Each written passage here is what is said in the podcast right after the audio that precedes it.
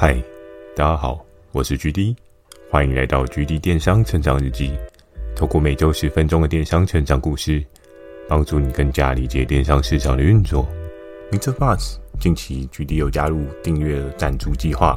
如果觉得 GD 的内容有帮助到你的朋友们，想要特别支持我的，也可以前往订阅赞助哦，支持我说出更多好的电商相关内容。如果想要询问的电商相关问题，欢迎大家寄信到描述的 mail。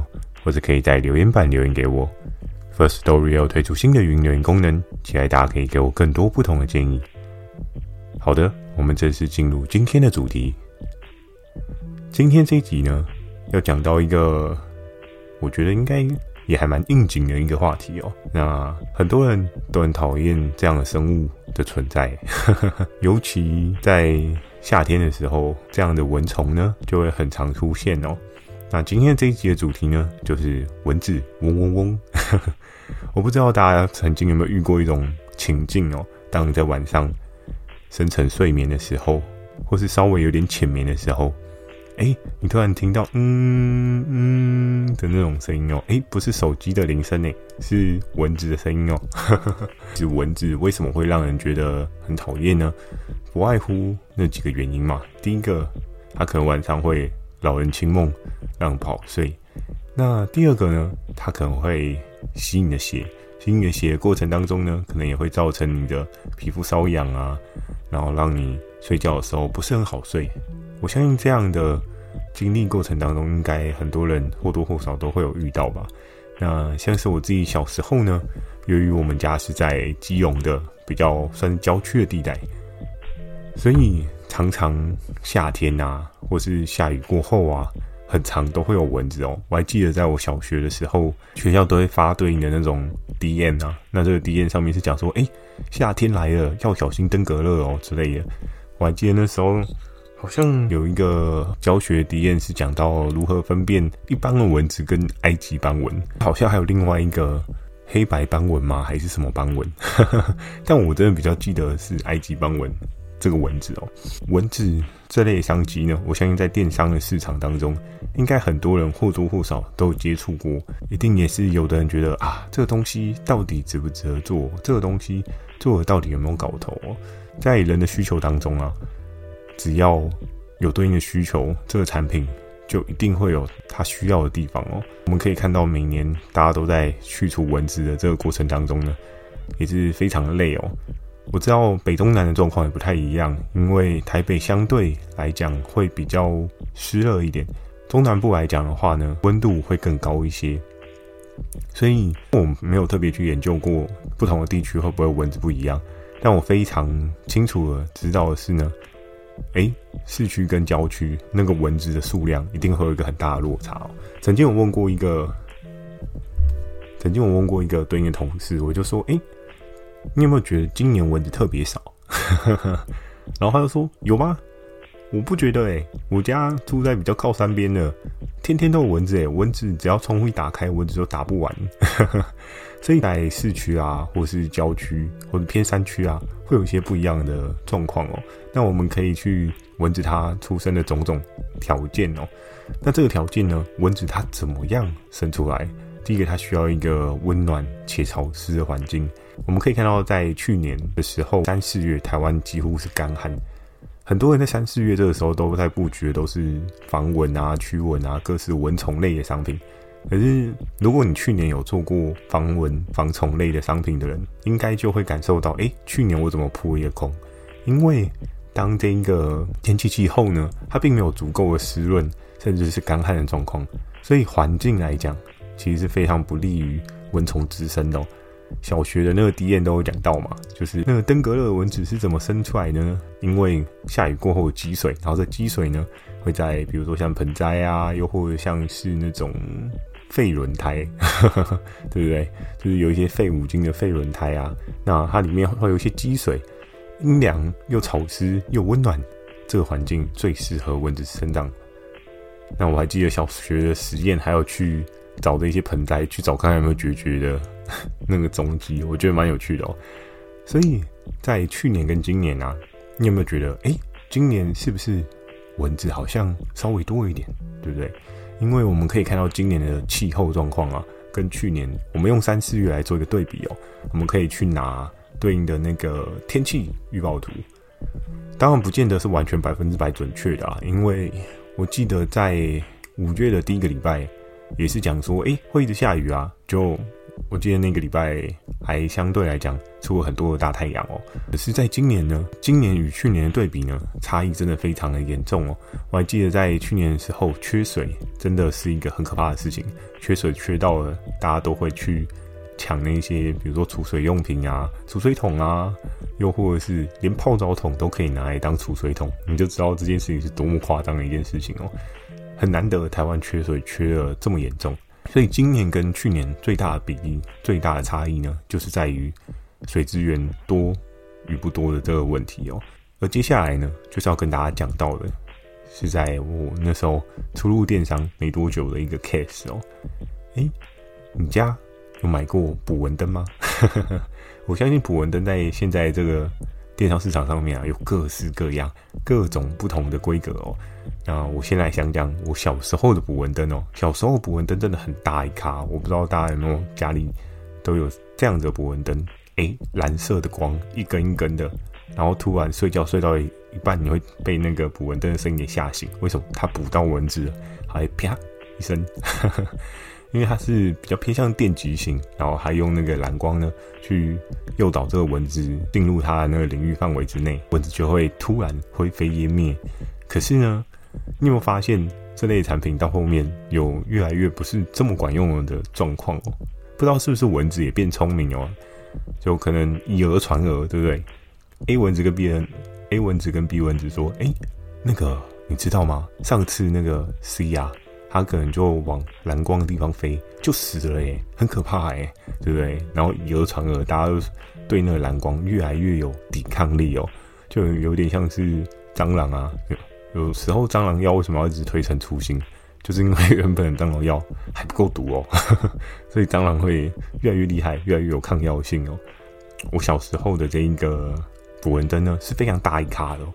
我记得它的尺寸动辄应该是嗯，maybe 二十乘以二十乘以五十，因为它是一个蛮高的存在哦，大概就是一个小音箱的高度吧。所以，在当时的电商市场呢，推出了什么样的东西？推出了一个迷你版的捕蚊灯哦。那这个捕蚊灯呢，它真的是很出街、很出街、很出街的捕蚊灯。我记得在那个时候。这个产品呢，跑得不错的状况之下，衍生了一些对应的效应哦，就像是在早期的台湾啊，天气状况是非常的正常，梅雨季就是梅雨季，雨下很多就是雨下很多，所以在雨下了很多的过程当中啊，很多人注意到的都会是什么啊？我应该要做雨伞，我应该要做雨衣哦，做雨伞、做雨衣其实都不是错的选择哦，这也是一个明智的选择。但你有没有想到雨带来的后续的需求效应会是什么？诶，真的只有雨伞、雨衣吗？还会不会有其他的可能性？其实捕蚊灯可能就是会有另外一个可能性哦。当然，只有捕蚊灯吗？也还有别的，但我这一集不说。如果你好奇的话呢，在底下帮我留言说你也很好奇，我再跟你说。嗯，我们要一个良好的互动，直接全部都说完，这样就不好玩了嘛，对不对？好。回到今天的正题哦，我小英哥这么厉害，在当时候我刚刚有跟大家描述到大概我老家那个捕蚊灯的 size 哦，你可以去大概量一下，二十乘以二十乘以五十的这个高度的捕蚊灯哦，它是多大一台哦？而在当时候呢，这个电商领域出现了另外一个超级迷你版的捕蚊灯，它多大呢？大概就只有五公分乘以五公分，可以乘以十五公分哦。哎、欸，不是只有缩小了一倍耶，是缩小了至少两倍耶。那这么小的捕蚊灯有用吗？可能很多人都很好奇说，哎、那像那种老旧型的啊，因为它有一个比较大的范围可以去捕蚊，所以呢，这捕蚊灯一定有对应的效用嘛？在这么小的补文灯的状况之下，是不是真的很多人都会使用上没有问题呢？而且这么小的补文灯，很多人都会觉得，哎，这补文灯这么小，我家应该可以多几个。但你家的插座有这么多个吗？这也是另外一个问题哦。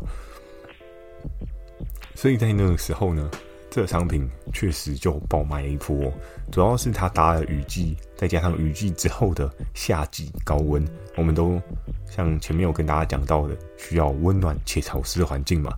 那温暖且潮湿的环境，当有足够的雨量降下来之后呢，接着炎热的天气就会带来这个东西对应衍生的效应哦。我们就可以看到绝绝很开心的成长了，然后我们就必须要杀死很多很多的蚊子，这就是一个每年理论上都会遇到的状况。当然，如果不巧的那年遇到干旱，你就会发现那一年的蚊子特别少哦。那我们还是要来聊聊，那这样小小一个，它缩小又缩小了这么小的 size 的这一个捕蚊灯呢，它到底有没有用？诶，很多事情。很多的产品之前有跟大家讲到，有所谓的成长期、成熟期跟衰败期嘛。那这产品呢，到底好不好？在这个产品推出了一两年之后，我在夜市啊，又或者是市场，我还真的有看到这一类的产品，而且上面商家打得非常的耸动，我说杀不到蚊子包退，哇，杀不到蚊子包退款。那时候我就想说，哇，那这个东西没有想到过两年还这么红。所以应该很多人就会觉得，嗯，具体这个东西是不是很很 OK，很有搞头啊？要跟大家讲一个不太好的消息，在当时候呢，他的成长、成熟、衰败期呢，大概短短只有不到一个月吧。诶，那很多人一定就很好奇说，诶，具体难不成是突然没有水了吗？干旱了吗？突然来一个大台风吗？突然天气很冷吗？蚊子突然都拜拜了吗？其实也不是哦，主要是在于。一个这么大的东西突然变成这么小的东西，你觉得它的效果真的会更好吗？因为大的东西它有比较大的范围，它捕蚊的几率会提高，它的光线的发射的量能呢也会比较高嘛，灯管比较多，相对它所接触的范围吸引的广度就会比较高嘛。可是今天当一个捕蚊灯它变成一个这么小的存在，它的灯管可能也是这么的小。那你怎么会觉得它捕蚊效益会特别的好呢？对，除非它里面有放一些真的很特别的设施哦。那在那个时候，这个产品它为什么它的销售周期只不到一个月呢？真的不是说环境因素的问题哦，还是由于还是很热，还是由于还是很热的状况之下呢，它没有卖好，甚至它很快走向了衰败期的原因，就是在于它的效用没有你想象这么的好哦。怎么说呢？因为就像刚刚讲到的。整个规格的缩限之后呢，这个产品它的效果就非常非常的差哦。在做电商的各位朋友应该都很讨厌一件事情哦，那事情呢就是哎，卖一个推一个，哎，这件事情真的很可怕哦。我之前有跟合作伙伴讨论过所谓的那个他们物流的费用哦，不知道是不是大家都知道一件事情，当你今天寄出去的商品啊，可能好，假设是五十块好了，你如果要回收一个商品回来啊。那个费用不是只有五十块，是超过五十块，甚至很多哦。当然有一些很厉害的合作伙伴，搞不好他们量能够大，可以跟物流谈到就是一比一的状态。可是我接收到很多的合作伙伴，他们给的讯息都是：哎，回收件其实贵很多哎，你不要小看回收件这个费用，真的是很可怕哦。所以当这个商品的效用没有很好，市场上面的反应非常的糟糕的时候，买一退一这件事情是一件很可怕的梦魇哦。那如果假设你又进了一大堆货呢？那你到底该卖还是不该卖？这时候真的是很赌人品诶。这个产品可能会造成你很大的损失哦。你可能卖了好，假设你今天卖了一千个捕蚊灯好了，结果你后来被退了五百个捕蚊灯。诶，很多人想说哇，五成呢？距离这不是开玩笑的吧？哎，更可怕来在后面哦！你被退了五成之后，我刚刚有讲到黏腻物流的部分，它并不是一比一的存在哦。所以你这笔生意到底有没有赚钱？你真的应该要稍微思考一下。在当时候呢，这一个小小的迷你捕蚊灯啊，这商品真的是卖得吓吓叫。那还是谁的东西？一定很多人说啊，距离是传说，对不对？哎，这你就猜错哦。反而这一次的。战役当中厉害的是 P 哥，，P 哥啊，这时候这个产品真的卖爆好。接下来呢，就要跟大家讲到这个价格不买嘛，对不对？诶，我知道他今天不是这么厉害，但我到底要不要买它呢？还有另外一个元素呢，就是你知道，在我老家的那一台蓝色很大台的捕蚊灯啊，一台的市场售价呢，约莫大概是八九百块左右。那这个超级迷你版的捕蚊灯呢，多少钱呢？在当时候，P 哥跟合作伙伴他们做的这个商品提案呢，真的很狂哦。我如果没有记错的话，大概是买六四了可以有九十九块的均价。哎、很可怕哎！而且这么小捕蚊灯，很多人一定都会想说啊，那我每间房间都插一个。一个人家也有几个房间，当然现在大家的居住环境比较小哦，很多人都是两房一厅哦。可是，在更早之前的居住环境，应该很多人都是有个三房两厅都不为过。那你可能客厅插一个，厨房插一个，然后卧室可能有你跟有小朋友的卧室都各插一个，一个家庭至少就需要四到六个。对不对？所以以这样的状况来讲的话，哎，买凑六四个，这不是一件太困难的事情啊。所以这个商品再搭上这个价格，九十九块买的爆好，好到一个无以复加哦。我记得它在瞬时的爆冲程度呢，大约三天就有超过五十万的销售水准哦。哎，单一个 piece 一百块可以卖到五十万，你去算一下对应的数字，你就知道哇，这个东西在当时真的是风靡。所有的人呐、啊，对不对？你就觉得哇，真的很夸张诶。但是这一笔生意，这个合作伙伴到最后真的有赚钱吗？啊，到最后他真的还活下来吗？在很高的退货状况之下呢，这个产品真的，我相信这个合作伙伴真的也是笑不出来啊。因为你整盘去看呢，他是不是真的有赚钱？这是一个哦。那很多人就会想说，诶。没关系啊，但是恭喜 P 哥，对不对？他的业绩有一个很强的爆发性的成长。然后我前面有讲到他的整个销售周期呢，不到一个月就直接走向衰败期哦。还有另外一个风险性是什么？电商平台在卖商品的时候，有时候也会很担心另外一件事情，就是当退货率很高的时候，会不会？这一些消费者受众，他觉得你是一个卖烂货的平台，这也是一个需要思考的地方。这攸关商誉啊！你卖的东西怎么那么烂？你怎么都捕不到蚊子？这件事情，捕蚊器这件事情，我相信应该有买过的人自己心里就有把尺哦。真的没有你想象中的这么厉害，它只是一个防御性的做法，但它不是一个可以治本的做法，它比较偏治标哦。那在那个时候呢？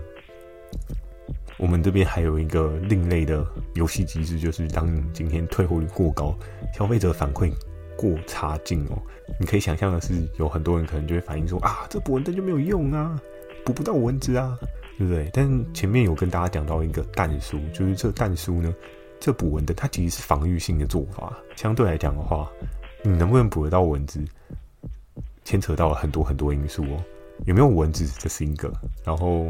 再加上蚊子有没有经过这个捕蚊灯呢？又是一个。然后你的这个明明捕蚊灯，它范围太小，蚊子经过可能刚好没有 gay 到，蚊子没有 gay 到你的讯号，诶，这还蛮好笑的，就会变成是诶，路过哦，它是亮蓝灯，然后诶，嗯，好，拜拜。所以蚊子可能就没有这么容易的被捕到哦，那状况其实就很可惜哦，也很可怜。